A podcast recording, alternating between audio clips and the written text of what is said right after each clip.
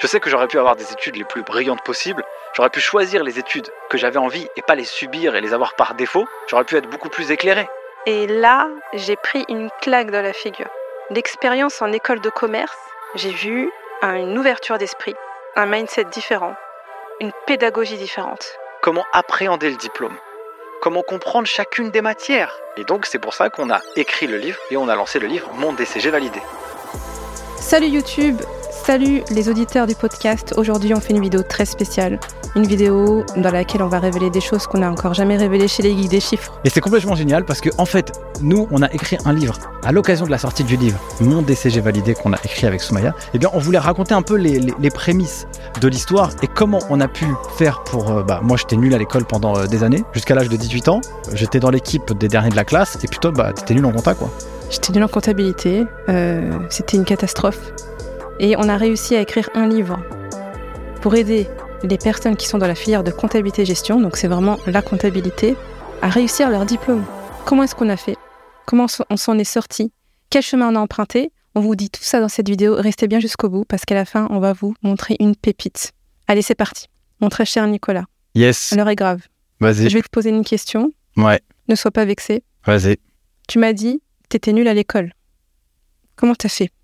En fait, euh, j'ai découvert un truc, que de l'âge de tout petit, du CP jusqu'au bac, alors moi j'ai fait le bac euh, STT, donc qui est le bac STMG maintenant, eh bien, euh, j'étais nul, nul à l'école. C'est-à-dire que j'avais des difficultés, j'avais, j'arrivais pas à apprendre, j'avais pas confiance en moi.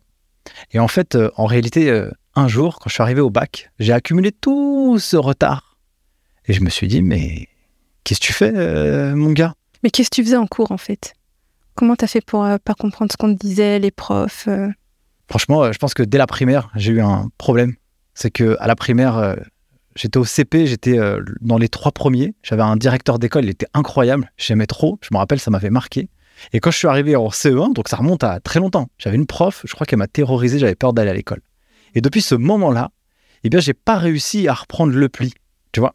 Et comme chez moi, bah, très objectivement, voilà, je me dépatouillais un peu comme je pouvais eh bien, euh, voilà, j'ai accumulé du retard. Elle m'a fait peur, donc je ne me suis pas exprimé. Comme je ne me suis pas exprimé, eh ben, j'ai pas travaillé. Comme j'ai pas travaillé, j'ai pas cultivé la confiance. Et comme j'ai pas cultivé la confiance, eh ben, je me suis convaincu qu'en fait, euh, il y a des intellos et puis euh, il y a des gens mauvais. Et donc, moi, j'étais plutôt du côté mauvais. Et les intellos, bah, pour moi, c'était des gens brillants, quoi. C'est important de pas se dire dans la vie qu'il y a toujours tout noir ou tout blanc. Il peut y avoir gris, tu vois. Tu pouvais être moyen, tu pouvais être nul, tu pouvais être super fort. Et euh, je pense que euh, le problème que tu as eu, c'est un problème de, beaucoup d'étudiants et beaucoup d'élèves, hein, de tomber sur un prof, sur une maîtresse d'école qui va te faire euh, perdre confiance en toi complètement et te perdre. Tu accumules du retard parce que tu es traumatisé par un prof. L'année d'après, on passe au niveau supérieur, mais toi, tu n'as pas encore en fait le niveau d'avant. Et après, ça continue. Notamment, c'est ça qui, t'est arrivé en, mathématiques. Ah ouais, c'est clair. En mathématiques, là, c'est genre, c'est une bête noire, quoi. Je pense que, le, je, le dis tout le temps, au bac, j'ai fait 4 heures pour avoir euh, un point euh, par heure, quoi. Donc, j'ai eu 4 sur 20. Et euh, j'ai toujours eu des difficultés. Et je pensais que. Et je, voyais justement les intellos, pour moi, à l'époque, purée, c'était brillant en maths. Et mhm. tous les autres qui n'arrivaient pas en maths, bah, c'était nul. Mais en fait, si je reviens un peu quand même en arrière, c'est que c'est vrai que j'ai pas cultivé la confiance en moi. Et j'ai trouvé que les études, c'était euh, difficile. Tu vois, pour moi, c'était euh, c'était un peu laborieux. Et euh, j'ai failli redoubler trois fois. J'ai redoublé une fois, effectivement.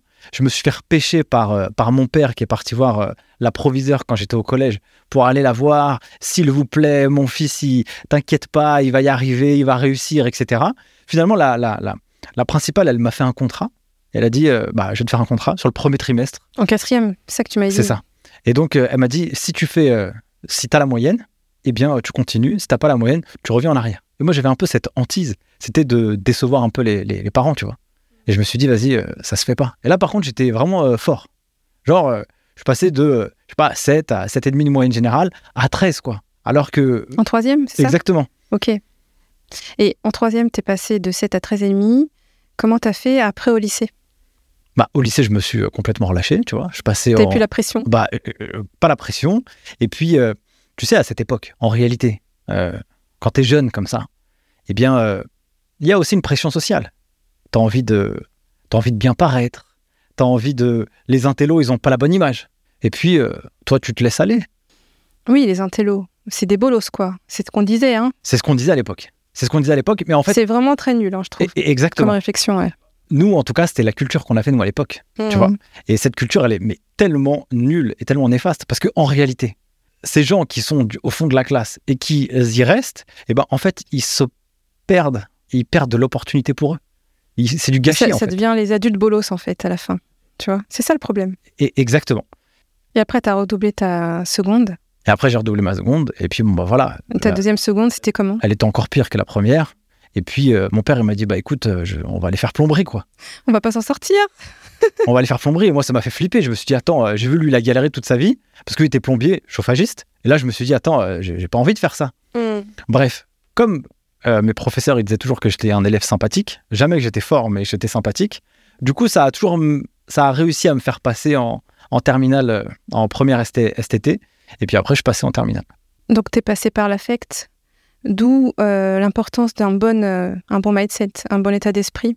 Tu peux quand même passer sur un malentendu. Bah, en tout cas, ça a marché. hein, tu vois. Et puis après, bah, en terminale, bah, j'ai bien rigolé, parce que c'était vraiment, on a vraiment bien rigolé avec les copains, euh, tous tous les gens qui étaient dans la classe, ça, il n'y a pas de problème. Et puis arrivé à la fin, tu arrives au bac et tu te dis, euh, ah ouais, d'accord, là, je suis dans la galère. C'est quoi le délire? Qu'est-ce qu'il y a tout ça à réviser. Euh, tu, vois, tu regardes les annales et pour toi, tout paraît insurmontable. Tu découvres. Tu découvres, tu arrives et tu découvres. Tu dis, bah, qu'est-ce que tu. Ok. Et là, je me suis dit quand même, euh, vas-y, euh, j'ai pas envie de décevoir les, les parents, tu vois. Bah, je pense qu'on peut l'applaudir là. C'est super, Nico. T'avais la méthode, mais euh, fou quoi. Exactement. Et vraiment une méthode la plus géniale possible, quoi. T'as eu ton bac? J'ai eu mon bac. T'as eu ton bac Avec 11 et demi, mais dans la douleur. Machallah. Mais avec une, avec une douleur incroyable, Soumaya. C'est-à-dire que quand je suis arrivé au bac, eh bien, qu'est-ce qui s'est passé? Bah, J'ai travaillé comme un fou, de 8h à, de 8h à 8h. 8h, 20h pendant euh, deux mois, deux mois et demi, où il fallait tout rattraper. Et là, je trouvais euh, cette expérience à la fois formatrice, mais extrêmement laborieuse. Elle a été un- apprentissage absolu pour moi. Parce que je me suis dit, mais pourquoi j'ai pas travaillé toute l'année? Un petit peu, mais tout le temps. Ou peut-être même pendant toutes tes années scolaires d'ailleurs. Avec le recul, quand je te parle aujourd'hui, mais je me suis dit, mais quel imbécile.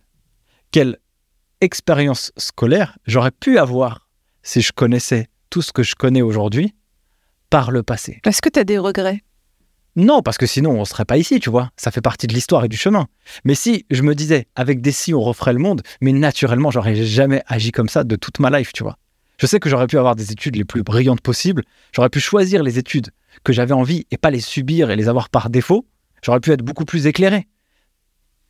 Et malgré le fait que t'étais euh, dans les derniers de la classe, euh, est-ce que tu te sentais quand même heureux? Ouais, mais pour moi, c'était normal, en fait. C'est-à-dire que pour moi, c'était presque mon sort, tu vois. C'est presque mon destin, c'était comme ça. Voilà, je me posais pas la question. Je me posais pas la question si c'est. euh, c'était normal. Il y a les, ceux qui réussissent et ceux qui réussissent pas.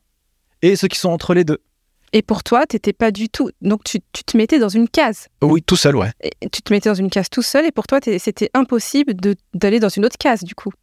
Bah, il fallait faire un effort euh, qui- que, que apparemment, j'avais pas les compétences pour. Qui t'a dit ça? Bah, Moi tout seul. Ou alors l'environnement dans lequel j'étais, qui m'a fait penser ça. Tu vois? C'est en- Des profs peut-être? Bah, déjà, j'ai un prof en quatrième qui m'a dit Tu veux faire ça? Tu n'y arriveras jamais.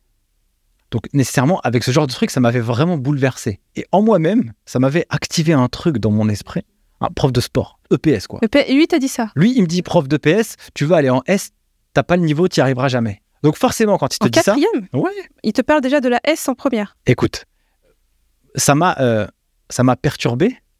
Alors, ça m'a fait deux sentiments. Je- À la fois, j'avais le seum et j'étais énervé, tu vois. Et en même temps, je me suis dit euh, Peut-être qu'il a raison. Tu vois, ma mère, elle me dit toujours ça. Elle me dit, Soumaya, dans la vie, écoute les gens qui te font pleurer. Parce que c'est eux qui vont te faire grandir. Et des fois, c'est bien d'avoir des petits, euh, petites piqûres de rappel, des petits pics comme ça dans ta vie qui vont faire que tu, tu vas bah, t'améliorer, en fait. Tu vas te dire, bah non, tu m'as dit ça. Eh ben non, je vais, je vais y aller et je vais, je vais te montrer, je vais te prouver, en fait, que t'as tort. Tu vois? Ça, c'est un bon moteur. Ouais. C'est vrai que pour avoir. La euh, colère, la haine, Exactement. ça peut être un bon moteur, ouais. Parce que tu te dis au moins, euh, vas-y, t'as un peu l'esprit revanchard, t'as envie de prouver que t'es pas nul. Mais moi, j'ai eu ça, euh, genre, trois minutes, quoi. Puis après, après c'est redescendu. Et je suis parti avec mon état d'esprit un peu, un peu claqué. Et puis, bah oui, je suis passé. Et puis, j'ai redoublé ma, ma seconde, et encore une fois, etc.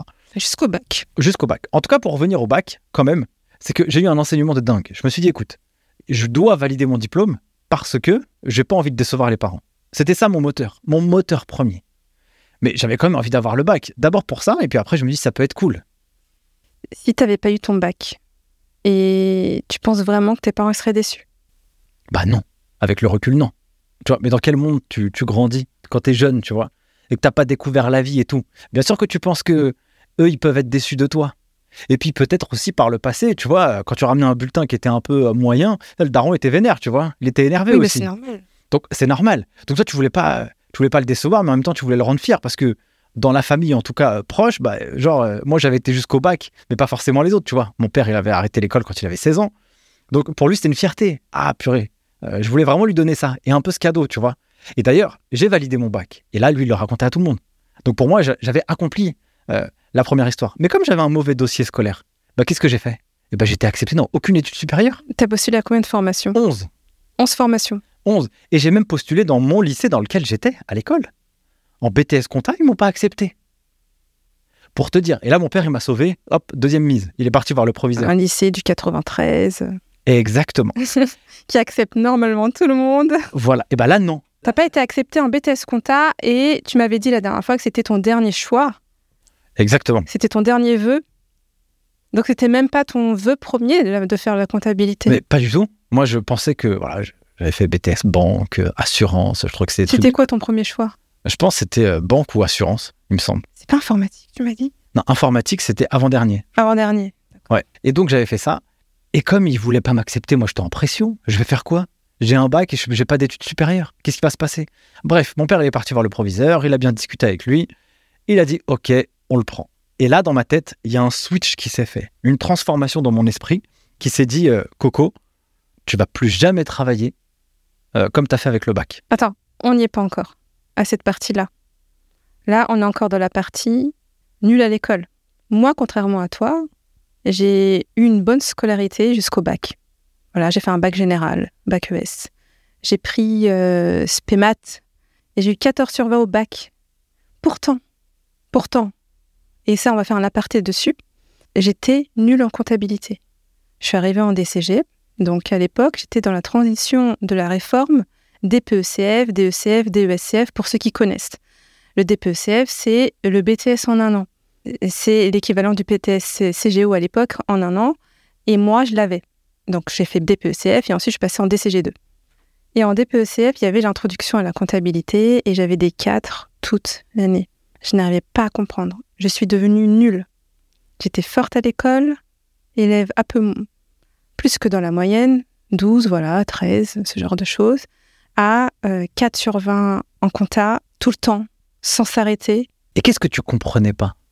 Je ne savais pas ce que je comprenais pas à ce moment-là. Je savais pas encore. Franchement, j'avais honte parce que il y avait des personnes qui étaient euh, qui avaient fait un bac euh, STTG, STMG aujourd'hui ou alors euh, avec des options là gestion finance et eux, ils comprenaient tout et moi j'étais là, je me sentais seule avec mon bac général à ne pas comprendre euh, débit crédit, un truc tout basique, bilan compte de résultats, euh, on nous demande de faire euh, premier cours des cours sur les emballages consigné, déconsigné, et je comprenais rien du tout à ce que la prof disait. J'étais un petit peu raillée par mes camarades, mais c'était gentil, mais d'un côté, c'était la vérité, donc ça me vexait un peu parce que je me dis que je suis pas habituée à pas comprendre à l'école. Je suis pas habituée à pas y arriver. C'est un petit peu l'inverse de toi. Et j'étais dans une incompréhension même de, de mon incompréhension. Je savais pas pourquoi j'étais dans cette situation-là. Et comment tu le vivais, toi? Bah, j'étais mal euh, parce que je me suis remise en question. J'ai re- je me suis, j'ai, j'ai remis en question euh, la filière dans laquelle j'avais euh, signé. Est-ce que c'est fait pour moi, la compta? Euh, Alors que je pensais que quand on est fort en maths, on va en compta. J'avais ce préjugé-là. Alors que, franchement, la vérité, si on peut parler de ça, Nico, c'est très important. Je voudrais rappeler ça à tous les étudiants. On peut faire de la comptabilité si on est nul en maths et on peut être nul en compta si on est fort en maths. L'inverse aussi. Pourquoi je dis ça? Parce que je l'ai vécu dans le sens où j'étais forte en maths et nulle en compta. Et toi, tu l'as vécu dans le sens où, après, quand tu vas raconter euh, l'histoire d'après, tu as été euh, très brillant en comptabilité et euh, nul en maths. Ce n'est pas les mêmes disciplines. Ok, il y a une logique, mais on parle que de la logique qui peut être partout. Elle peut être aussi dans un rais- raisonnement juridique, par exemple. Je voyais pas le rapport en fait entre les mathématiques. On nous, on nous, on nous dit que c'est les maths, mais en fait la comptabilité, on compte pas, on comptabilise. C'est ce que j'aime bien dire. En comptabilité, on va calculer avec des formules mathématiques simples, les plus, les moins, les divisions, les soustractions, les pourcentages. Je pense qu'il faut être beaucoup plus fort en calcul mental en compta qu'en maths pure. On va pas faire euh, euh, des cosinus euh, super complexes. Il n'y en, a, y en a pas en fait. Tu vois, c'est quoi son avis sur ça, toi? Bah, C'est clair. Enfin, sur la partie comptabilité, je rejoins mille fois ce que tu es en train de dire. Si on parle du DCG, par exemple, il y a la compta, la comptabilité approfondie, et puis tu as d'autres matières comme la finance et le contrôle de gestion. Où là, il y a des mathématiques financières. D'ailleurs, à mon époque, en DPECF, il y avait la matière mathématiques financières qui n'existe plus aujourd'hui en TCG. Et c'était vraiment lié, euh, comme tu dis, à la finance d'entreprise, euh, l'actualisation, par exemple, ou euh, au contrôle de gestion. Il y avait les probabilités. Par exemple, tu vas faire un budget dans un avenir aléatoire, donc tu vas utiliser les probas. Tu vas faire aussi un peu de fonction affine avec la programmation linéaire en contrôle de gestion. Mais c'est tout. Mais c'est tout, en fait. Ouais, c'est pas insurmontable, en réalité. Mais pas du tout. D'ailleurs, tu as réussi ou pas dans ces, matières-là? Alors, la finance, oui. Euh, sur le contrôle de gestion, bon, en fonction de mon. Je l'ai fait en candidat libre. Voilà, donc tu n'étais pas sérieux dessus. Mais en réalité, euh, c'est pas les mathématiques. Euh, dans, dans, la filière d'expert comptable, je répète, on peut être un expert comptable brillant et être nul en maths. Voilà. Donc, on était nul à l'école, moi en comptabilité dans cette filière après le bac. Tu étais nul à l'école en général. Et ensuite, qu'est-ce qui s'est passé pour toi, Nico? Bah, J'ai ce point un peu crucial qui arrive et qui me dit euh, Mais en réalité, euh, tu as galéré toute ta scolarité. Et puis finalement, tu as réussi à avoir ton bac. Aujourd'hui, le bac, il n'a pas la même valeur qu'il euh, y a 30 ans. Ou alors, nous, il y a 15 ans, maintenant en arrière, au moment où on tourne cette vidéo. Avoir son bac, purée, c'était un vrai sésame, quoi. Tu vois? C'était incroyable. Et donc, dans ma tête, je me suis dit j'ai eu mon bac. Et si je fais un effet comparatif, je me dis que dans ma famille toute proche, je suis le seul à l'avoir eu. Tu vois? Bah, C'est grave bien. Et donc, qu'est-ce qui se passe en moi-même? Eh ben, je cultive une confiance en moi. Ah, je suis capable en fait. Alors que je pensais que je l'étais pas. Hmm. Donc, par moi-même, j'ai découvert que j'étais capable. Et quand je suis arrivé en BTS, parce qu'on m'a quand même donné ma chance, tu vois, et ça se fait pas on m'a donné ma chance, le proviseur, il a eu confiance en moi et j'ai pas envie de trahir ça non plus, tu vois. Et puis j'ai tellement galéré pour mon bac, je me suis dit, maintenant, ce que je vais faire, c'est je vais adopter la stratégie des petits pas. J'étais dernier en terminale, en BTS, j'étais ma plus mauvaise place en termes de résultats, c'était troisième de la classe. Et il y avait des cracks à l'intérieur. Mais par contre, je travaillais beaucoup moins. Je travaillais pas. J'étais en vacances. Euh, juste, je reprends ton déclic, en fait, c'était cette histoire de reprendre confiance en toi quand tu as eu ton bac. Ce qui fait que ça m'a, en fait, ça m'a mis en mouvement. La prise de confiance en moi, elle m'a mis en mouvement et elle m'a permis d'agir. J'ai agi. Et l'action que j'ai vue, la différence entre avant et après, j'ai travaillé beaucoup dans un laps de temps court. Bah, je me suis dit, en fait, il faut juste répartir cette charge de travail tout au long de l'année. Au lieu de travailler 200 heures en, un mois, par exemple, eh ben, tu travailles 200 heures sur, euh, sur 10 mois. Donc, en fait, tu es toujours en vacances. Tu travailles un peu, mais tout le temps. Et j'ai eu cet état d'esprit quand je suis rentré en BTS. Donc d'une classe à une autre, tu es passé de, des derniers au premier de la classe. Il n'y a pas autre chose qui t'a fait que tu as euh, que tu t'es repris en main dans ta scolarité parce que toi tu es un mauvais de classe depuis plusieurs années. Il n'y a pas quelque chose qui a fait que euh, tu t'es dit euh, allez, je vais y arriver. Pourquoi les autres et pas moi? Bah Après, j'ai appris à me connaître aussi. Et dans la connaissance de moi, j'avais découvert que j'aimais bien le challenge. Et j'aime bien la compétition aussi.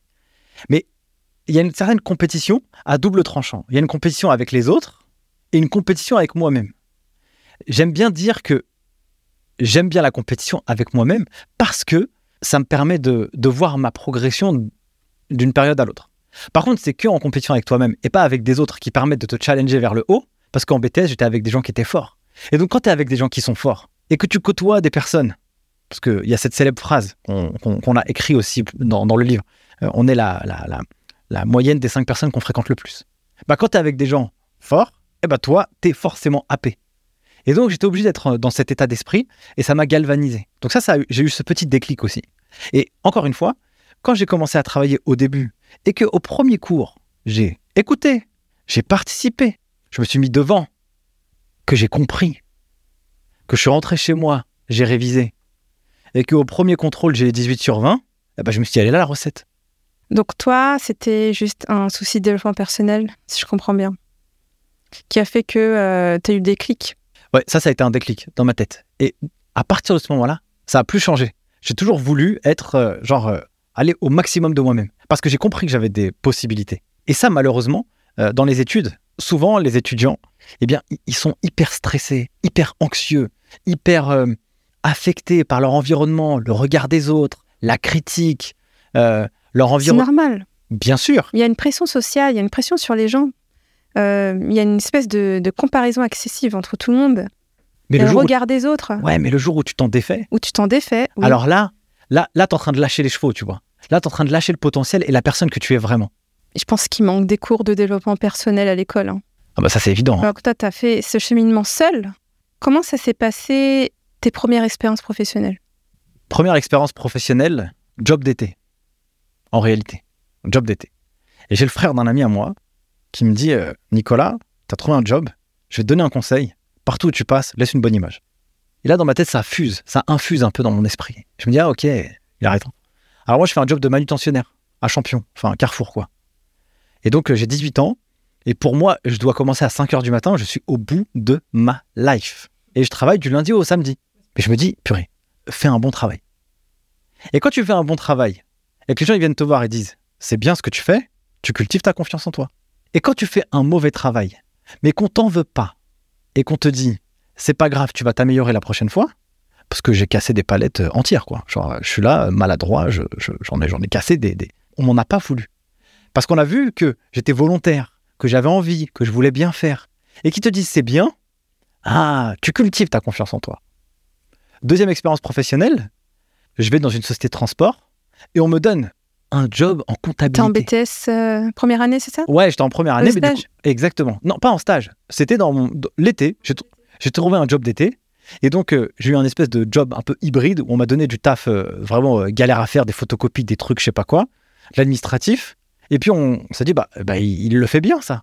Bah, lui, il est en BTS comptable, bah, on va l'emmener en comptabilité, dans un service comptable. Là, j'ai commencé à saisir des écritures comptables. Et moi, je kiffais de ouf. Genre, j'étais là. Et puis, on me dit, bah attends, tu vas appeler des clients pour leur demander qu'ils payent les factures et tout. Et quand j'ai vu que quand j'appelle des clients et que les clients, ils, payent des factures, ah bah tu dis, ok, tu sers à quelque chose. Et tu cultives ta confiance en toi. Plus tu cultives des victoires, et plus ça te fait grandir. Et donc, ça, c'est une autre expérience professionnelle. Et puis, une expérience qui m'a vraiment marqué et qui a été aussi un peu le cheminement de ma vie euh, professionnelle après, c'est que le jour où j'ai dû trouver un stage en BTS, eh bien, euh, il a fallu bah, le trouver. Bah, je me suis dit, attends, euh, qu'est-ce que j'aime bien moi? Moi, j'aime bien les voitures. Euh, où est-ce que j'ai envie de travailler? Paris, c'est la classe. Bah, je me suis dit, je vais essayer d'identifier des concessionnaires de voitures dans lesquels je peux faire un stage en comptabilité. J'en ai sélectionné 13. J'ai envoyé 13 lettres de motivation avec un CV. À l'époque, c'était à la main. Donc, je fais ça, là, hop, personnalisé, hein, tu vois. La bonne époque. La bonne époque. Et donc, j'ai envoyé ça. Et qu'est-ce qui s'est passé? Bah, la dame m'a appelé, Lucette, et franchement, je la salue parce que c'est mon mentor en fait. C'est elle qui a fait la personne aussi que je suis aujourd'hui parce qu'elle m'a pris sous son aile, elle m'a appris le métier et elle m'a donné tellement de responsabilités et elle m'a tellement donné confiance en moi qu'après j'ai pété le game. Je, reviens, je reviens à ton histoire. Tu as perdu confiance en toi en CE1 à cause de cette maîtresse, tu disais maîtresse ou maître Maîtresse qui t'a fait perdre confiance en toi parce qu'elle était dure. Et ensuite, ça t'a cassé ta scolarité. Ensuite, on t'a donné une chance en BTS, tu l'as saisie, tu as repris confiance en toi parce que tu es resté avec des bonnes personnes et tu as eu des bonnes notes, tu étais capable. Tu as repris confiance en toi grâce à tes expériences professionnelles, on t'a donné la chance. Et tu réussissais, et plus tu réussissais, plus tu faisais des succès, et plus ça te redonnait confiance en toi. Et en fait, j'ai l'impression que toi, le problème que tu avais, c'était cette histoire euh, de confiance en toi. Je sais, moi, je te connais, je sais que tu étais timide aussi, un grand timide, et c'est forcément lié les deux. Ah ouais, carrément. Donc toi, ta scolarité, elle a été bafouée par rapport à cette, euh, ce manque de confiance que tu avais. Ouais, et je reprends un peu euh, euh, mon expérience en DCG, vite fait. Après, je te, poserai la question pour aussi pour savoir comment toi, tu t'en es sorti aussi de, ce, de cette brique un peu de comptable. Genre, tu comprenais rien et tu arrives ici et en fait, tu as fondé une école où, qui forme 6500 personnes au DCG, quoi. Oui, ça, on va en parler après. on va en parler, mais c'est quand même assez c'est intriguant comme histoire, tu vois. Quand je suis arrivé en, DCG, donc j'ai fini le BTS, donc je suis allé en DCG. En DCG 2. Donc DCG 2, dans les écoles les établissements euh, publics, enfin, il faut, c'est sur dossier, quoi. C'était très sélectif. C'est là qu'on s'est rencontrés. Exactement. Donc là, il faut pas, faut pas avoir un dossier claqué parce que ça marche pas. ah non, non, non. C'était super sélectif, les profs. Lycée public, les places sont comptées. Euh, ils prennent pas n'importe qui. Vu que tu avais un super bon dossier en BTS, ils t'ont pris. C'est là où je t'ai rencontré. Moi, mon problème ne s'était pas arrangé. J'ai eu mon DPECF, j'ai eu 10 en compta, je sais pas comment j'ai fait. J'ai eu 10 en compta, euh, j'ai eu de la chance, je pense. J'arrive en DCG2, on a comptabilité approfondie. Euh, là, ça se gâte. Là, je. Là, t'approfondis. Ah, ben là, ça, j'approfondis quelque chose que je connaissais pas. et quand tu prends une discipline et que tu approfondis quelque chose que tu connais pas, bah, tu te sens encore plus nul, plus perdu. C'est, j'ai pas été épargnée par ça. Heureusement qu'en DCG, il y a d'autres matières qui n'ont rien à voir avec la compta. La compta, c'est du droit. Donc on en revient au fait que c'est pas des maths, mais c'est plutôt du droit, c'est du droit comptable, donc c'est l'application de, règles. Mais il y avait d'autres matières où c'était vraiment du droit écrit. Et ça, j'aimais beaucoup. L'économie, le management, il y avait d'autres matières pour lesquelles j'ai pu compenser en fait ces lacunes que j'avais. Et le souci, c'est que quand tu es nul en compta, eh ben, tu comprends mal la finance d'entreprise, par exemple. Parce que tu dois analyser des tableaux, des états financiers, des états comptables, et calculer des ratios dessus, alors que toi, tu comprends même pas déjà ce que ça veut dire. Malgré tous les efforts que j'ai pu faire, hein. la prof, elle m'a aidé, euh, la prof de compta, elle m'a donné des livres qu'elle a pris dans, dans une bibliothèque de salle des profs, elle me, l'a donné, euh, ça n'a pas fonctionné, c'était des livres de compta euh, à l'époque, quoi. On comprend rien, Nico. C'était la même chose. Donc j'arrive en compta approfondi, à l'examen, j'ai 6,75, je l'ai échappé belle. Parce qu'à savoir qu'en DCG, la note éliminatoire, c'est une note en dessous de 6. Si tu as une note éliminatoire, tu peux pas avoir ton diplôme, tu es obligé de repasser la matière, même si tu as 10, de moyenne au diplôme. Hein. Donc j'arrive, euh, moi je, suis une personne euh, qui aime pas euh, abandonner, je veux essayer tester jusqu'au bout. Je savais que j'avais quand même des, forces ailleurs, donc je me suis dit, je veux l'avoir ce DCG, je m'en fous. Même si je souffre, je m'en fous, je continue, je veux l'avoir. Donc je l'ai eu. élève moyen, j'ai eu 10, hein, 10 et quelques, j'ai eu la moyenne. Et là, je décide de d'aller sur le marché du travail pour la première fois de ma vie. Alors quand même, je rebondis sur ce que tu dis juste avant, c'est que le DCG, c'est 13 matières, donc 13 UE. La comptabilité et euh, la comptabilité approfondie, je pense que ça représente 320 heures d'enseignement, alors que le diplôme total, c'est 2100 heures de taf.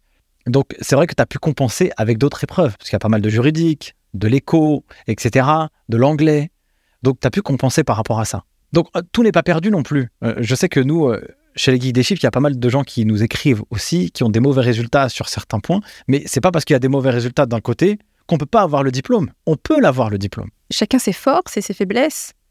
C'est bien de capitaliser sur ses forces.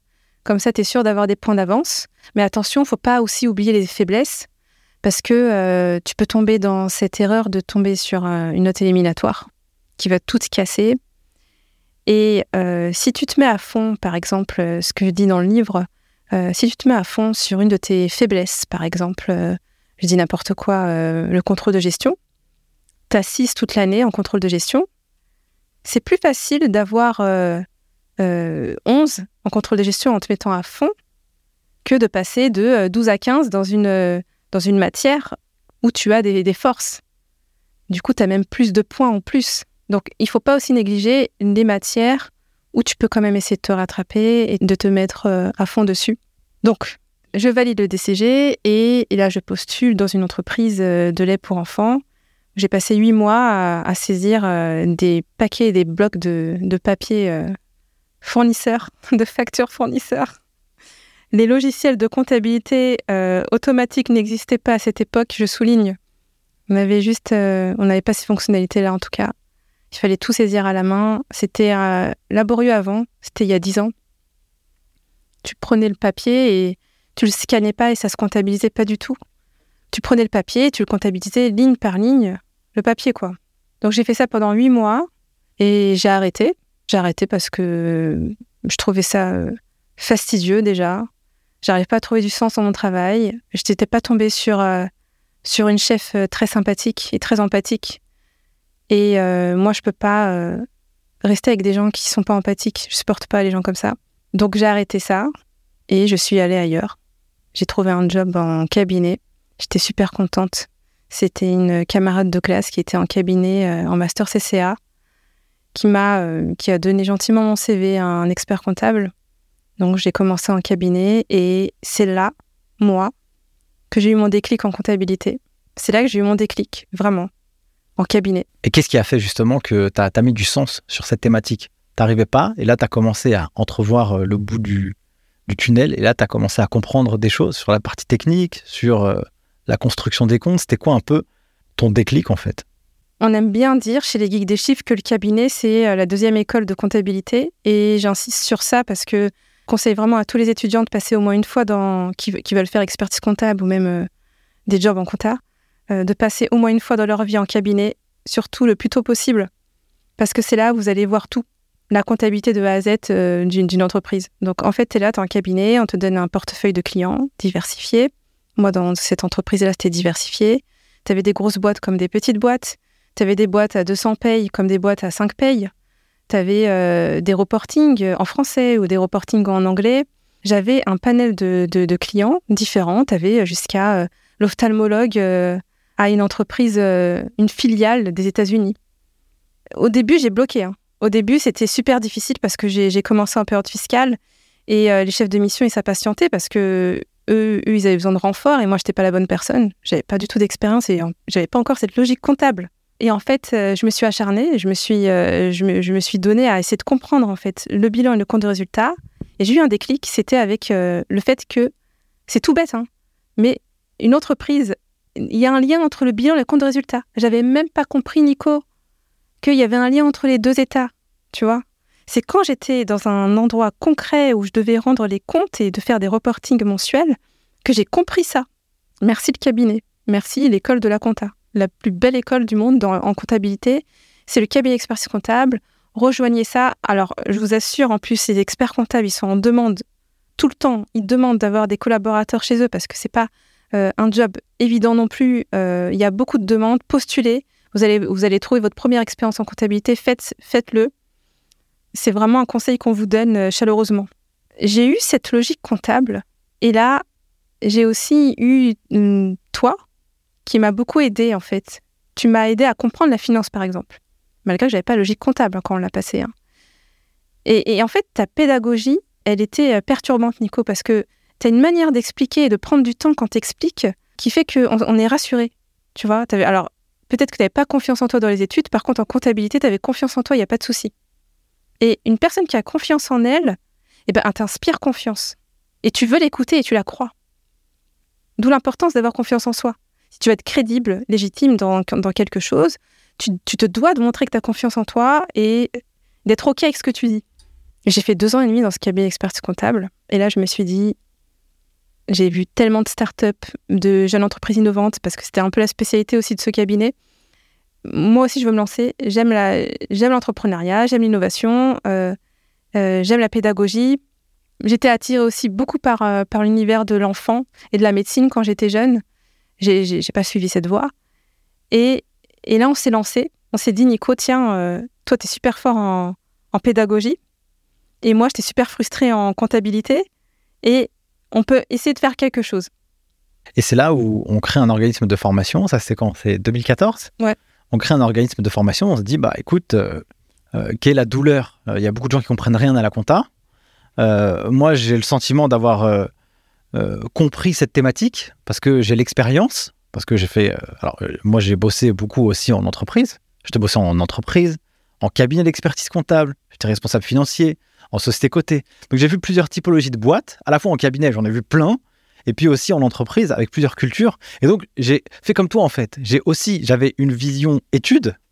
Je comprenais la thématique de la compta, mais par contre, quand je suis allé vraiment dans l'entreprise, là, c'est stratosphérique. Quoi. Bah, c'est tout ça, compris. quoi. Sortir euh, de cette théorie scolaire de la comptabilité, sortir de ça pour comprendre la compta, c'est fou quand même. Hein.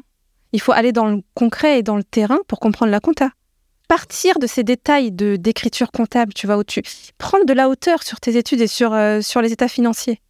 Ils font ce qu'ils peuvent aussi, hein, mais le rôle du prof et du pédagogue, c'est justement d'apporter beaucoup de concret et beaucoup de vulgarisation sur ce sujet-là, parce que dans le podcast Les Geeks des Chiffres, j'ai rencontré plein d'experts comptables quand je les ai interviewés. Et ils me disent quoi? J'ai un prof de compta qui m'a illuminé. Il m'a donné le goût. Et en fait, ça en fait des gens en face de toi complètement compétents, hyper passionnés. Et ça qui est aussi intéressant. Si tu mets du sens à chaque matière, c'est ce qu'on a essayé de faire dans ce livre aussi, si tu arrives à mettre du sens dans chaque matière, si tu comprends pourquoi en fait ils ont mis cette matière-là dans ce diplôme-là, ça te donnera le goût de la comprendre et de la réussir. Et tu mettras du sens à tes études. Moi, j'avais pas ça. Moi, je mettais aucun sens à mes études. Je voyais aucun lien entre chaque matière. Bah, c'est clair. C'est pour ça que j'étais complètement perdue. Et d'ailleurs, euh, dans le DCG, il y a euh, plusieurs discours. Il y a aussi ce discours, euh, il est trop technique, il est trop théorique, il n'est pas adapté au marché du travail. Quand on le fait, bah, on arrive en entreprise, on comprend rien parce qu'on découvre tout. Mais en réalité, nous, on a poncé les programmes officiels, les rapports des jurys, des examens. On a poncé tous les annales. On a eu presque une approche scientifique, et puis ça fait depuis des années, on parlera de ça juste après, qu'on est euh, dans la préparation du DCG. Mais en réalité, tout ça n'a pas été fait pour rien, et de n'importe quelle manière. Et dans chaque matière, il y a un sens profond, utile pour l'entreprise. Donc le problème, ça vient pas du fait que euh, le diplôme est trop théorique. Je pense que c'est juste la vision qu'on a du diplôme. Bien sûr. Et l'absence de sens qu'on met. Quand on te dit de faire, euh, par exemple, une CA3 de TVA dans un, exercice, tu penses pas, mais en fait, en, cabinet, tu vas le faire tout le temps. C'est vraiment ça, oui. Mais toi, tu vois pas le lien, tu vois. Et quand tu es en cabinet, tu es euh, face à un ordi avec euh, le logiciel qui va avec. Et en fait, il n'y a, pas a pas tous les logiciels en DCG. Il n'y a pas cette dimension ordinateur aussi. Donc, je vois ce que ça veut dire. Hein. Pas, c'est pas une erreur de penser comme ça. Mais il faut pas généraliser. Le diplôme, il n'est pas que théorique. Il faut pas avoir noir ou blanc. Il faut voir gris quand même. Y a, ça te donne assez euh, de choses à comprendre et de savoir, de connaissances et de compétences pour aller en cabinet. Ah bah c'est clair, parce que ce qu'on t'apprend euh, en DCG, par exemple, je prends juste le droit fiscal, mais euh, ah oui. le droit fiscal, c'est un pavé costaud. Et les entreprises et les cabinets, toutes. Pavé costaud même. Elles ont besoin de savoir calculer un impôt sur les sociétés. Et il faut pas faire n'importe quoi. D'ailleurs, notre prof Nelly, elle disait, elle qui a fait le cursus de droit et qui était avocat en droit des affaires, elle disait, mais c'est super costaud le droit fiscal. Même les, les, étudiants en droit n'ont pas, euh, ne vont pas autant dans les détails que les étudiants en DCG.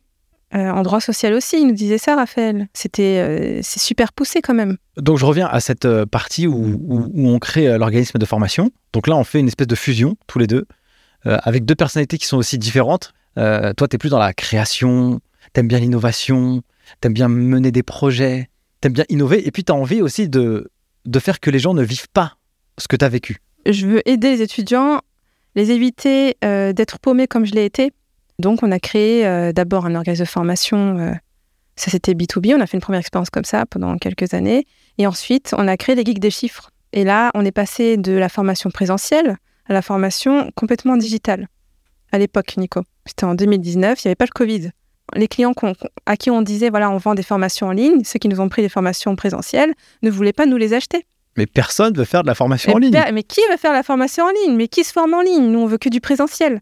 Donc, à l'époque, avant le Covid, c'était quelque chose de euh, pas du tout développé, pas du tout intéressant pour les gens. Ça répondait pas à leurs besoins. Je pourrais l'assimiler au télétravail. Avant, tu demandais un jour de télétravail par semaine. Euh, j'ai déjà demandé à mon, expert comptable, il m'avait dit non. Aujourd'hui, c'est normal. Après, voilà, euh, il y a une espèce de changement de mode de vie en entreprise maintenant qui se fait. Et aussi, je pense qu'il y a aussi une transformation de la formation. Aujourd'hui, maintenant, la formation en ligne, tout le monde en fait, c'est normal. Avant, c'était pas du tout normal. Il y avait que euh, Open Classroom de mémoire, euh, la Khan Academy, Coursera, euh, il y avait Live Mentor, et eux, ils innovaient. On, était seul à vouloir faire ça de la compta. Mais on n'a pas commencé quand même en formation en ligne, on a commencé déjà, on a commencé nos premiers, premiers essais sur YouTube. Exactement. En fait, il y a eu cette petite partie où, bah, forcément, moi aussi, je me suis pas mal initié et cassé les dents sur de la formation présentielle. Et ça, c'était aussi intéressant parce que j'ai pu voir euh, un peu euh, affiner mon, ma, pédagogie où euh, bah, quand tu vas expliquer quelque chose, tu vas voir les signaux du corps de la personne. quoi. Ah ouais, ah, j'ai compris. Ah là, tu dis, ah, donc là, tu l'as bien fait, tu vois. Et puis, quand tu vas expliquer quelque chose que la personne ne comprend pas bien, tu te dis, ah ok, ça, je dois chercher une vulgarisation un peu différente. Donc, toute cette expérience, je sais pas, j'ai dû animer, je sais pas, je sais pas, des, milliers d'heures peut-être en formation présentielle. Salariés, à des salariés. À des salariés. ouais. Et puis moi, j'étais jeune, j'avais quoi, 26, 27 ans. Euh, j'ai jamais fait ça de ma vie. Euh, j'ai jamais formé des gens. Et je me rappelle le premier contrat qu'on a fait, c'était un contrat à 10 000 euros en Guyane sur un sujet que on ne maîtrisait pas du tout, du contrôle de gestion euh, public. Alors moi, j'avais jamais vu ça de ma life. Et là, tu as quatre personnes qui t'attendent pendant cinq jours à apprendre du contrôle gestion publique. Et là, je, je crois que c'était l'expérience professionnelle la plus, euh, la plus incroyable de ma life. C'est vrai qu'on la fait pas, la compta publique en DCG. Exactement. Ouais. Donc, tu arrives, tu as, des mécanismes qui sont différents. Donc là, tu, tu prends tout ce que tu peux, tu apprends, tu achètes des livres, tac, tac, tac. Tu fais ce qu'il faut. Et toi aussi, tu fais quand même euh, une expérience en école de commerce qui fait qu'il y a cette euh, expérience pédagogique sur le terrain. Le, le- le souci, c'est que après l'expertise comptable, après le cabinet, pardon, où j'ai fait mon, mon expérience, j'ai passé mon DSCG en candidat libre. Ah oui, quand même, il faut oui, le dire ça. euh, je l'ai- j'ai oublié. je l'ai eu euh, en cinq ans au lieu de deux ans. Voilà, parce que j'ai été maman entre-temps. J'ai j'ai eu une année où j'ai fait un accident aussi de, de scooter. J'ai des, des années où tu procrastines, en fait. Donc, je l'ai eu en cinq ans euh, au lieu de deux ans en général. Et ce DSCG m'a permis de postuler à une école de commerce. Je voulais quand même faire ça parce que j'étais très attirée par tout ce qui est euh, design, marketing digital, communication. Euh, le marketing, pour moi, c'était quelque chose qui, me, qui m'attirait et qui n'existait pas à l'époque où j'ai passé le DSCG. euh, je l'ai eu en 2015. Il n'y avait pas, en fait, de marketing en DSCG. C'est une erreur. Vraiment, je, je trouve que c'est une grande erreur parce que quand tu es comptable, quand tu es expert comptable, tu as besoin de faire du marketing, tu as besoin de comprendre le marketing, tu as besoin de savoir comment ça évolue, comment ça marche. Et je pense que dans la filière, on manque beaucoup de, communication, de marketing, même si les entreprises qui essayent de, développer le marketing un petit peu, là, ça commence à venir. Je pense que c'est manquant même dans la filière. C'est pas assez développé et poussé.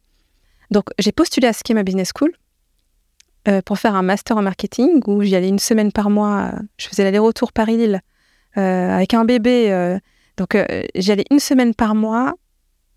Et là, j'ai pris une claque dans la figure. L'expérience en école de commerce, une grande école de commerce qui était dans, le top 10, donc j'étais tellement contente d'être acceptée là-bas. J'ai vu une chose que j'ai jamais vue en fait euh, à l'éducation nationale. Parce que moi, j'ai fait mes études que euh, dans le public. Même le DCG, c'était dans le public. J'ai vu un- une ouverture d'esprit, un mindset différent, une pédagogie différente. Euh, des personnes euh, super rapides, réactives, proactives, positives, mindset. euh, dans ma classe, il y avait que des PGE, donc des programmes grande école, donc des personnes super euh, haut niveau, quoi. Qui, qui sont dans des super entreprises. Ouais, parce que eux, ils font, des pré- ils font des prépas, en fait, pour pouvoir postuler au concours d'entrée. Les programmes PGE. Oui, donc, juste après le bac. Et, Ouais, puis, et exactement. ça, pour, pour a- C'est pas arriver... n'importe qui qui va là-dedans. Ah bah non, pour arriver en école de commerce en PGE, euh, il faut se lever euh, très tôt. Moi, je pense que même avec mon dossier, j'aurais pas pu y aller. L'école de commerce, euh, c'était une expérience qui a fait que euh, j'ai vu une pédagogie différente, une présentation de la pédagogie différente, une forme. J'ai utilisé tout ça au service des geeks des chiffres, une ouverture d'esprit, une pédagogie, euh, une forme de pédagogie sur PowerPoint par exemple, une forme de pédagogie en mindset. Et je pense que dès qu'on a pensé qu'on allait faire une école en ligne en DCG, juste après cette expérience sur YouTube à laquelle on va revenir, dès, qu'on a pensé à faire ça, on s'est dit, on va prendre ta douleur, la confiance en soi, euh, le développement personnel, et on va l'intégrer dans les cours. Parce que c'est ça le problème. C'est le problème des étudiants, c'est euh, vraiment plusieurs paramètres euh, psychologiques, des peurs de l'échec, manque de confiance en soi, manque d'amour de soi-même, donc de l'estime de soi. C'est chiant, les cours, ils sont ennuyants, la pédagogie, elle est... Procrastination, manque de motivation, manque de concentration, manque de méthode. Il y a, y y trop de trucs déjà. Si tu règles pas ce problème, tu pourras pas euh, réussir en DCG. Tu pourras soit réussir dans la douleur, tu vois, et donc tu vis pas une expérience, parce que c'est le chemin qu'il faut apprécier. C'est pas le fait d'avoir son diplôme, c'est kiffer les études qui est aussi important. Parce que si tu, chaque jour tu vas à l'école et c'est euh, une galère, une catastrophe, c'est pas ça qui est agréable. D'ailleurs, on le voit bien, au niveau des taux de réussite du DCG, bah, ils sont faibles. C'est que, je crois que c'est 2022, il y a 63,6% de taux d'échec. Taux d'échec, c'est-à-dire que euh, les personnes qui sont diplomables, une personne diplômable, c'est une personne qui a passé toutes les yeux, 64, de- et quelques pourcents, comme tu m'as dit là, d'entre elles n'ont pas leur DCG, alors qu'elles ont passé toutes les UE. Donc c'est qu'il y a un problème. Il y a un souci. Il y a un vrai problème. Il y a un problème. Donc c'est vrai que quand on est rentré dans euh, euh, l'industrie, en tout cas dans la pédagogie, on s'est dit il faut qu'on fasse des cours qui soient faciles à comprendre, ultra et archi vulgarisés. Ça, c'est ta valeur ajoutée? Ça, c'était ma valeur ajoutée, tu vois. Et moi, j'avais envie que les gens ils disent mais vas-y, secoue-toi, quoi, réveille-toi.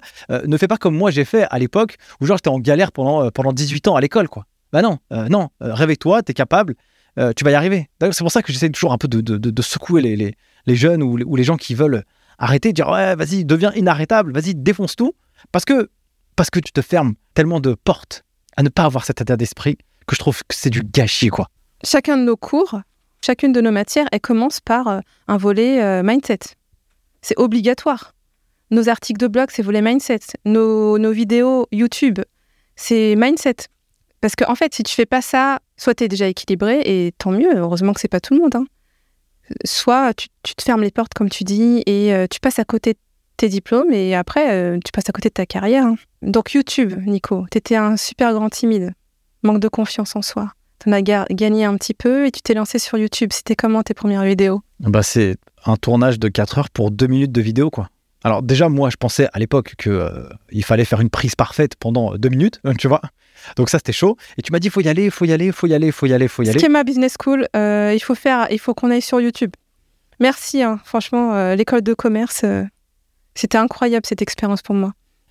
Donc tu me dis, vas-y, vas-y, vas-y, vas-y. Moi, je galère parce que je déteste mon image, je déteste me voir, je déteste m'écouter. Tout, tout est chiant pour moi. Et donc, c'est un peu laborieux. Mais bon, on prend confiance et on y va. Comme j'aime les défis, eh ben, je me dis, vas-y, c'est parti. Et donc, en 2017, on se lance sur euh, YouTube. Et bon, bah, du coup, ça, ça prend bien et ça, ça donne la chaîne que, qu'elle est aujourd'hui. T'étais pas perfectionniste. Il faut faire, pas euh, parfaire. Ah oui, alors. euh, Voilà, tu fais et puis euh, ah oui, alors. tu verras. E- Exactement. Donc il y a vraiment, moi je- j'ai j'ai toujours cette idée en tête. Vaut mieux un imbécile qui avance que deux intellectuels qui restent assis, tu vois. Je préfère faire parce que dans la loi des grands nombres, eh ben à un moment donné ça va payer quoi. Plus tu vas faire et plus tu vas réussir. Si tu fais une fois euh, des choses, je pense que j'avais vu une étude justement là-dessus euh, avec des gens qui euh, ils avaient fait une étude. Ils avaient séparé deux groupes. Il y avait un groupe qui devait faire de la création, de l'artiste, de- je sais pas, dessiner quelque chose. L'autre, il avait la même consigne. Il y en a un, il devait faire qu'une seule fois. Ils avaient une seule chance. Et il y en avait d'autres, ils en avaient des, genre toutes les chances qu'ils voulaient. Et bah ceux qui ont développé le meilleur muscle de la créativité, bah, c'est ceux qui en ont produit beaucoup. Parce que à force de faire, forcément, eh bien, 5, 4, tu, 3, tu, 2, 1, tu passe à l'action. Exactement. Voilà, tu réfléchis pas, tu vas et puis on verra ce qui se passe. Donc voilà pour YouTube. Voilà comment ça marche. Voilà comment ça, ça voilà comment ça démarre. Et puis après, bah, on se dit, vas-y. euh, On commence par lieu neuf, par la douleur. exactement. On commence par la première chose qui nous vient à l'esprit, c'est bah on va se lancer dans le DCG parce que on voit bien qu'il y a un problème dans ce diplôme. D'ailleurs, les rapports du jury le disent. Euh, il y a un problème de pédagogie dans ce diplôme. D'ailleurs, c'est aussi une des raisons des. Sur lieu neuf, hein. Sur la comptabilité, neuf, comptabilité, je rappelle pour ceux qui ne, connaissent pas euh, le numéro, pour la matière comptabilité, il y a vraiment un problème de pédagogie. Et nous, euh, chaque jour, on voit les commentaires qu'on a sur YouTube, sur tes vidéos, Nicolas, sous tes vidéos, euh, super pédagogue, super prof, etc. La chaîne grossit petit à petit. Et par rapport à notre expérience sur YouTube, on modélise un programme de formation par rapport à la pédagogie que j'ai appris en école de commerce aussi, pour enseigner aux étudiants la comptabilité en intégrant un volet développement personnel. Et là, on n'a eu que des bons retours. Et c'est là qu'on s'est dit, tiens, euh, on va continuer. Alors, je dis pas que c'est facile parce que c'est quand même une matière d'un diplôme. C'est pas euh, une formation de trois heures. euh, c'était, c'est vraiment long et laborieux. Mais ce sont les étudiants qui nous ont dit continuez, on veut les autres matières, on veut les autres matières. Oui, c'est vrai que c'est comme ça qu'il s'est construit. hein. En fait, euh, quand on entreprend, d'ailleurs, euh, si, euh, si vous écoutez cet épisode ou vous regardez cette vidéo, vous êtes les futurs experts comptables, futurs accompagnants ou conseilleurs de, d'entrepreneurs. Et donc, vous allez vous faire face à ce genre de personnes. Et quand on crée une boîte ou quand on crée un projet, il faut bien commencer par quelque chose. On peut avoir un produit parfait. Et donc, on y va. Donc, on s'est dit, OK, on fait l'UE 9 et on voit ce qui se passe. On a vu ce qui s'est passé et c'est là où on a décliné, où on a euh, mis en place l'axe 2 du DCG, qui est l'axe euh, de euh, gestion comptable et financière. Et puis après, on a sorti toutes les autres matières, le droit. euh, Déjà, on a commencé par l'axe 2, on le vendait euh, matière par matière, et après on s'est dit, tiens, euh, on va rendre ça accessible, parce que ça aide vraiment les gens. les étudiants, c'est euh, des personnes qui n'ont pas une grande bourse. On voulait rendre ça accessible. Parce que les étudiants, ils n'ont pas d'argent, quoi. Et ils galèrent, en fait. Et donc, si tu leur proposes une formation à 5000 euros pour réviser le DCG, bah, c'est pas possible. Les livres, ils sont déjà suffisamment chers. Donc, c'est compliqué. Comment nous, on va faire pour que bah, ils peuvent avoir un outil qui permet de se former euh, rapidement, sans engagement, sans se prendre la tête? Euh, bah, Donc, c'est pour ça qu'on a lancé la plateforme ligne des Chiffres, où on propose tout le DCG à euh, 35 euros par mois sans abonnement. Et donc, euh, depuis qu'on a lancé ça, euh, en trois ans, il y a eu 6500 étudiants qui se sont inscrits avec euh, des taux de réussite euh, au DCG deux fois supérieurs aux moyennes nationales. Et là où on s'est dit, c'est qu'on devait vraiment travailler le produit, quoi. On devait travailler le produit et de se dire, bah, faut que le produit soit facile. On va pas préparer les gens au-delà du diplôme, ça sert à rien. Euh, on est évalué à un niveau 10, il faut pas se préparer au niveau 15. C'est- Ça n'a aucune utilité. Ce niveau euh, 10 à 15, bah, c'est du stress, c'est de la pression, c'est euh, de l'incompréhension, c'est des doutes. euh, ça sert à rien. On a surtout essayé de, trouver des mentors euh, qui sont à l'image des guides des chiffres, donc développement personnel, pédagogue. Pour nous, c'était super important de trouver des mentors euh, qui, qui s'axent à notre culture, à la culture d'entreprise à, laquelle on, on a adhéré nous-mêmes. C'est notre culture, c'est même notre manière de penser euh, dans la vie de tous les jours.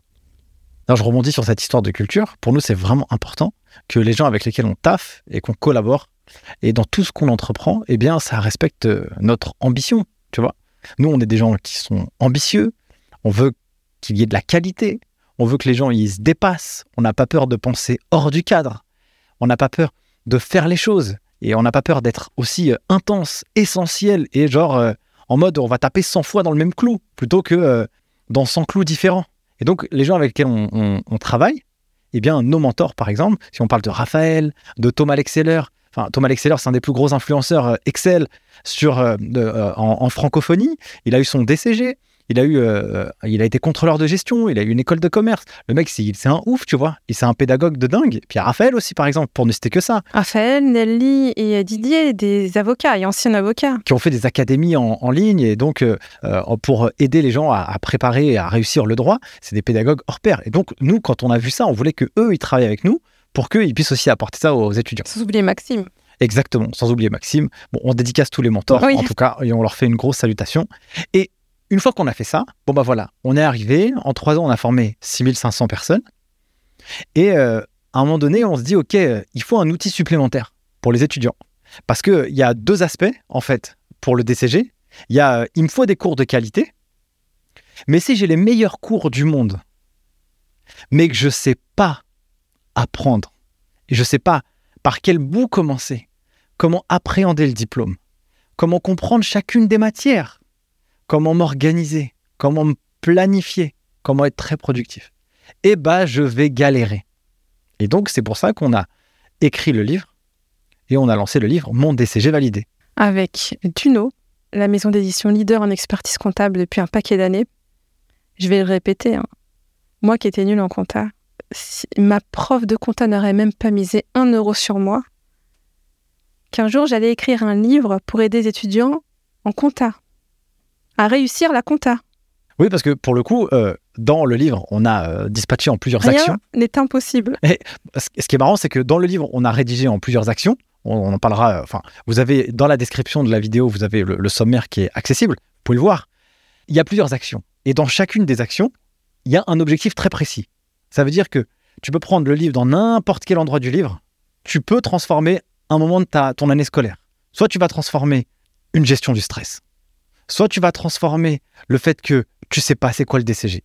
Et tu vas le savoir. Soit tu vas réussir à t'organiser ou soit si tu sais pas du tout comment fonctionne et comment valider l'UE de comptabilité, eh bien c'est toi qui as rédigé par exemple cette UE, tu l'as poncé avec une espèce d'approche Ah, ben scientifique. j'avais la rage, hein, Nico.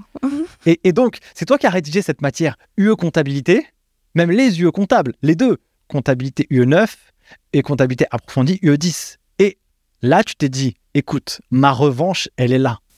et en fait, si tu, quand tu as rédigé le truc, c'est qu'est-ce que veut le jury? C'est quoi le programme?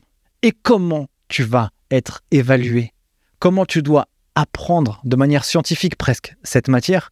Si tu le fais, tu as lu l'action sur, cette, sur celle-ci par exemple, il n'y a aucune raison que tu réussis pas. Alors si tu as le livre, ça, plus les cours de bonne qualité, là c'est euh, 15 à 20 sur 20. Surtout qu'on a fait une pause de plusieurs mois pour l'écrire ce livre. Au début, on voulait reprendre les articles qu'on avait faits, Mais non, quand tu écris un livre, tu peux pas faire ça.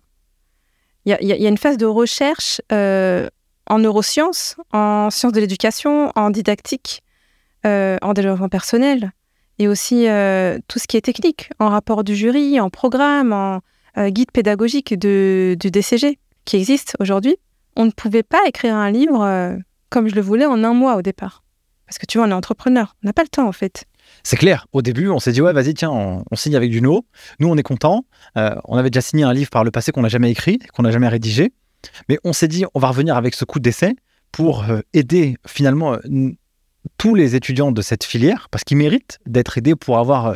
et moi, je le dis toujours. Enfin, je le dis tout le temps depuis des années. Le DCG, pour moi, c'est le diplôme à avoir niveau bac plus 3 dans l'industrie de la compta gestion. Là, ça va être chaud, ceux qui font que. Il est super technique il a une cotation sur le marché. Je connais aucun étudiant de DCG qui est, qui, a le, qui, est au chômage. Il y a pas, de toute façon, il n'y avait pas une actualité qui disait qu'ils allaient supprimer euh, la filière gestion euh, en, lycée pro. Ouais, j'ai vu ça. Donc c'est chaud. Hein. Donc si en lycée pro, parce que c'est pas, il n'y a pas de débouchés, c'est, ils sont pas employables. Donc en fonction de la voie que tu vas prendre, la voie DCG, tu as un travail à la fin. Et dans l'industrie de la compta, c'est le minimum syndical. Le monde, ouais, c'est clair. Le monde dans lequel euh, vont évoluer les futures générations, euh, l'automatisation de la compta, elle se fait.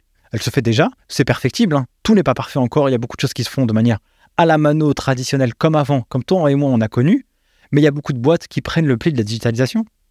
Et donc, si les boîtes sont digitalisées, elles vont avoir besoin d'autre chose. Pas de production comptable, mais d'analyse. La finance d'entreprise. D'analyse plus poussée dans le business model, dans le commerce, le marketing, le contrôle de gestion. Le management, on prend ça un petit peu à la légère mais en réalité, ça a un poids fondamental dans les entreprises. Et euh, donc, on arrive et on se dit, bah écoute, euh, on va rédiger le bouquin, et comme tu le dis, bah écoute, on va prendre tout ce qu'on a fait par le passé, et puis euh, on va compiler, quoi. Mais sauf que non. Je pense que ça aurait fait un livre de très basse qualité, d'écrire ce que tu as déjà écrit. Donc, on, était, on a fait de la recherche approfondie, sur toute la documentation autour du DCG, sur plusieurs études scientifiques, et on a sollicité aussi l'aide des étudiants pour avoir des témoignages concrets et l'aide aussi de professeurs pour écrire ce livre. On a séparé en, passage à l'action, 30, 30 actions, pour valider son DCG, divisé en plusieurs steps, plusieurs étapes, comme on aime les dire dans nos cours. Et là, c'était euh, un travail minutieux. Je pense que c'est le, job où j'ai été le plus sérieuse de toute ma vie. Écrire ce livre. C'est là où je me suis mis euh, la pression aussi, il fallait bien écrire, écrire juste, ne pas se tromper aussi. Et on, a, tout donné. On a tout donné dans ce livre, tout expliqué, tout vulgarisé, avec la meilleure des pédagogies. Il y aura le syllogisme, par exemple. Si vous ne connaissez pas encore, je vous invite à acheter le livre. Il y, aura toute la méthodologie euh, aussi euh, en finance, en management, en économie, en anglais, dans toutes les matières. Il y a un gros volet pour moi euh, qui était super important de rédiger, c'était l'estime de soi comment s'aimer, comment se respecter, comment aussi se connaître, et pourquoi se connaître est important pour la suite dans ta vie, mais bien se connaître. Je dis pas, ah ouais, tu te connais, oui, je me connais. Pas du tout. Je, parle vraiment d'une phase d'introspection où tu te remets en question. Euh, peu de personnes le savent. Ceux qui font des burn-out et qui arrivent à s'en sortir le savent. Ils savent de quoi je parle. Mais en réalité, quand tu n'as pas de coup bas dans ta vie, tu peux pas te dire, euh, tiens, euh, je vais apprendre à me connaître. Tu sais qu'après. Tu sais que tu es quelqu'un qui est perfectionniste, par exemple, qui a peur de l'échec, etc. Et tu vois en fait tout ça. Tu te remets en question. Il y a un volet sur, comme toi, ta douleur, s'entourer des bonnes personnes. Tu as vu que quand tu t'es entouré des bonnes fréquentations en BTS, tu as changé tes notes et ton niveau scolaire. D'ailleurs, ce qui est assez rigolo euh, dans, dans, ce livre, c'est que c'est vraiment la fusion de nos deux cultures et de nos deux euh, cheminements euh, personnels. Toi, tu t'es vraiment beaucoup concentré sur la didactique et vraiment les, yeux les unes après les autres sur l'estime de soi, la connaissance, la psycho. Et moi, je me suis dit, vas-y, en mode, euh, c'est quoi l'avenir de la profession, quoi? Excite-toi, enfin, prépare le plan, quoi. Le, plan, c'est la clé. Le plan, c'est la clé. toi, tu as fait un planning de révision précis, euh, sur mesure. Genre, tu veux devenir une machine de guerre ou pas, tu vois? Oui. Donc, comment devenir très productif? Lieu communication professionnelle, par exemple. Euh, je me dis, vas-y, comment tu vas aller chercher le meilleur stage qui va te donner une expérience au top. Et une expérience au top va te donner un très bon rapport de stage. tu t'es donné dans celle-ci. Hein. Et, et, en fait, en fonction de, de, tout ça, ça veut dire que même euh, comment t'organiser, comment activer le DCG. Ça, c'est une technique. euh, et ça, je le, je le dis vraiment. Euh, J'ai interviewé un étudiant de DCG qui a passé deux années de DCG en une. Il a passé huit matières et il a eu 16 de moyenne générale au DCG en adoptant une stratégie qu'on parle dans le livre, qui est l'activation du DCG. Avec un plan, on ne prend pas un diplôme en ne sachant pas par quel bout le prendre. Merci Adam pour ton enseignement. On lui fait une dédicace. Alors, on avait déjà écrit l'action hein, quand même. Mais euh, on, on lui fait quand même une dédicace parce qu'il est venu sur le podcast Les Guides des Chiffres. Et donc, si vous voulez, je vous mets le, la- le lien en description de cette vidéo parce que c'est un étudiant extrêmement brillant, très sympa et avec il, il a une vraie justesse d'analyse dans le diplôme, ce qui fait qu'il a eu son DCG, comme je l'ai dit, mais il passe aussi son DCG en un an, alors que ça se fait en deux normalement. Mais attention, dans ce livre, c'est pas euh, adressé aux. euh, On a été des élèves moyens et on rend le DCG plutôt accessible. On t'aide à le valider. C'est pas pour, euh, pour être euh, 17 sur 20 et avoir peur et, se mettre la pression trop. C'est on a essayé de trouver le juste équilibre entre la bonne méthode, le bon mindset et l'épanouissement personnel. Exactement. En fait, si tu lis tout le livre de A à Z et tu appliques 30 actions comme c'est écrit, tu deviens un robot et un mutant. Par contre, t'es pas obligé de faire ça. On n'est pas tous des On robots n'a et pas des tous mutants. la même vie. Exactement. On n'a pas tous les mêmes objectifs, les mêmes ambitions, les mêmes motivations, intrinsèques, extrinsèques, tu vois. C'est pas la même chose qui nous anime. Il y a des gens, ils sont candidats libres, euh, mères de famille, euh, c'est la guerre à la maison. Ils veulent changer de vie, reconversion professionnelle. Ils veulent juste avoir 10 pour trouver un job qui leur plaît. Parce qu'ils ont découvert que la compta gestion, ça leur faisait du bien. Mais ils n'ont pas besoin d'avoir 17. Dans le livre, ils y trouvent tout ce qu'il faut. L'organisation, réussir les matières, basta, ça passe. Quelqu'un qui veut briller, exceller, se dépasser, etc., il y trouvera aussi son compte. C'est un livre pour les gens en candidat libre, alternance, initiale, même pour les professeurs. Parce que les professeurs, avec ce bouquin, ils peuvent même aider leurs étudiants à résoudre leurs problèmes quand ils vont discuter avec eux tout au long de l'année. S'ils ont un coup de mou, une période de doute, ils peuvent justement utiliser le livre et les enseignements qui s'y trouvent pour leur poser des questions, parce que peut-être qu'ils arriveront à trouver des sujets pour pouvoir aider les étudiants. Sachant que ce livre, il a été euh, aussi euh, fait par une compila- compilation de toute notre expérience pro depuis plusieurs années sur ces 6500 étudiants qu'on a rencontrés. Ça parlera à tout le monde, à tous les étudiants de DCG, parce que chaque étudiant est unique. Chaque personne, il a son parcours scolaire. Ce qui est bien en DCG, c'est que c'est un diplôme flexible. Tu peux le passer en candidat libre, tu peux passer une seule matière, tu peux le passer en cinq ans, tu peux le passer en un an. C'est toi qui choisis. Donc on ne pouvait pas, parler euh, de toutes les situations possibles qui existent euh, chez les étudiants du DCG. Pour euh, clôturer ce- cet épisode, merci d'avoir partagé en tout cas ton expérience. En tout cas, pour ceux qui, les futurs lecteurs ou les auditeurs, ceux qui regardent la vidéo sur YouTube ou même des étudiants euh, qui ont regardé ce podcast, en tout cas, je pense qu'ils en découvriront aussi un peu plus euh, sur nous et l'envers du décor. Qu'est-ce que ça t'a appris d'écrire ce bouquin, toi personnellement? Alors la première chose que ça m'a appris, c'est euh, c'est de me d'être sérieuse, d'être concentrée sur le même travail pendant plusieurs mois, parce que je ne suis pas du tout quelqu'un d'endurante. Moi, je suis plus en, comme ça, en dents de scie, comme ça. J'ai des hauts où je travaille à fond et puis des, des bas où je me repose. On va dire que c'est plus un escalier, ma vie, tu vois, quand je travaille. C'est Je monte d'un coup et après je me repose, je monte et je me repose. Ce livre-là, je pouvais pas parce qu'il y avait des dates pour euh, le rendre. C'est sur plusieurs mois un livre. C'est là, en l'occurrence, c'était le temps d'une grossesse. hein, c'était neuf mois. J'ai appris aussi à, beaucoup mieux écrire.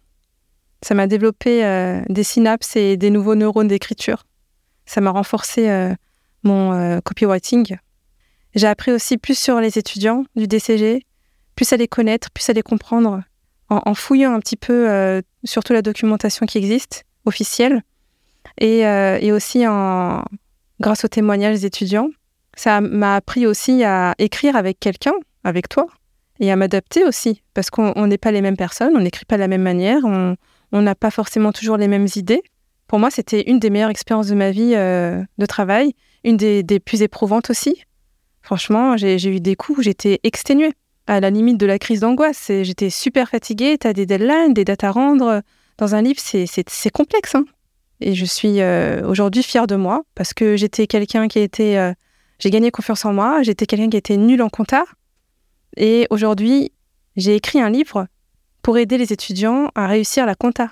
Donc pour moi, c'est euh, c'est juste quelque chose d'incroyable. Voilà, c'est une fierté. Merci en tout cas pour ce message. Euh, je me renvoyer la question à moi-même. Euh, Qu'est-ce que ça m'a appris? Ça m'a appris beaucoup de choses. Euh, comme j'étais nul à l'école, euh, sur chaque phrase que je réalisais, bah, je faisais cinq fautes d'orthographe déjà. Donc c'était aussi tout est possible. Quand on se dépasse et qu'on se donne les moyens de pouvoir y arriver, on peut avancer. Le livre, ça a été une très bonne expérience. Vraiment, à un moment donné, j'ai eu un flot d'écriture et je me rappelle, je me dis, même si je suis dehors avec mon ordinateur en train d'écrire, bah, je m'en fous, je le ferai quoi. Peu importe où est-ce que je suis. Comme dans Top Chef, c'est la dernière chance et il faut y aller. Et on va donner le maximum pour euh, aider n'importe qui à le réussir. Donc voilà pour euh, la présentation en tout cas de ce livre, euh, Mon DCG validé, chez Geek des chiffres, qui sort aux éditions Duno. Vous pouvez le commander partout. Donc le lien est en description de cette vidéo. Chez tous les libraires. Chez tous les libraires, Pensons à tout le monde. bien sûr. Si vous souhaitez euh, acheter ce livre pour que vous puissiez réussir votre diplôme, eh bien allez-y, c'est une vingtaine d'euros et il peut littéralement changer votre vie parce que nous avons mis euh, une dizaine d'années d'expérience dedans, à la fois dans nos réussites, nos échecs. Et donc il y a deux volets dans ce livre. Il y a à la fois le volet euh, 100% académique, comment réussir les matières, mais aussi comment devenir une personne aussi euh, la plus optimisée et la plus efficiente possible pour atteindre ses propres objectifs de vie. Donc il y a ces deux volets. Donc pour une vingtaine d'euros, vous avez 10 ans d'expérience et vous pouvez vraiment gagner du temps dans votre propre vie personnelle. Donc euh, allez-y, direction la barre d'infos. Si cette vidéo vous a fait kiffer, bah, n'hésitez pas à nous le dire en commentaire, à nous faire un gros coucou, un gros euh, big up, comme j'aime bien le dire. Et bah sur ce, à bientôt pour une prochaine vidéo. Ciao. Ciao